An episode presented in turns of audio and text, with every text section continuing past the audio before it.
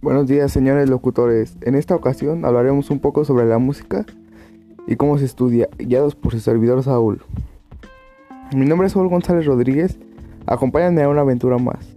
El tema a tratar hoy será sobre la música.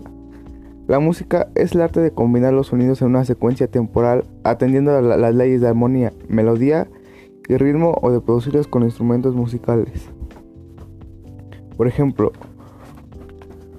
cuando se toca, eh, por ejemplo, yo toco la guitarra, eh, al hacer una canción tenemos que atender a leyes de armonía, como por ejemplo las tonalidades de los acordes, las notas que tenemos que obedecer para hacer un solo, que sería la, la melodía, y el ritmo que le daremos, que hay diferentes ritmos como ritmo latino, ritmo de reggaetón, ritmo de balada, el ritmo de ranchera.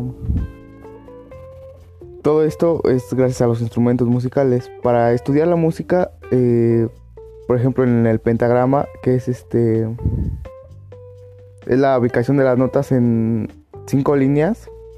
Se utilizan diferentes figuras rítmicas, como por ejemplo corcheas, negras, blancas, 16 avos, etc. Si desean obtener más información acerca del tema, pueden investigar en las páginas de Facebook de Digimat de Hashish Music o incluso pueden investigar por su cuenta en videos en YouTube, que es demasiado práctico y también hay buena información.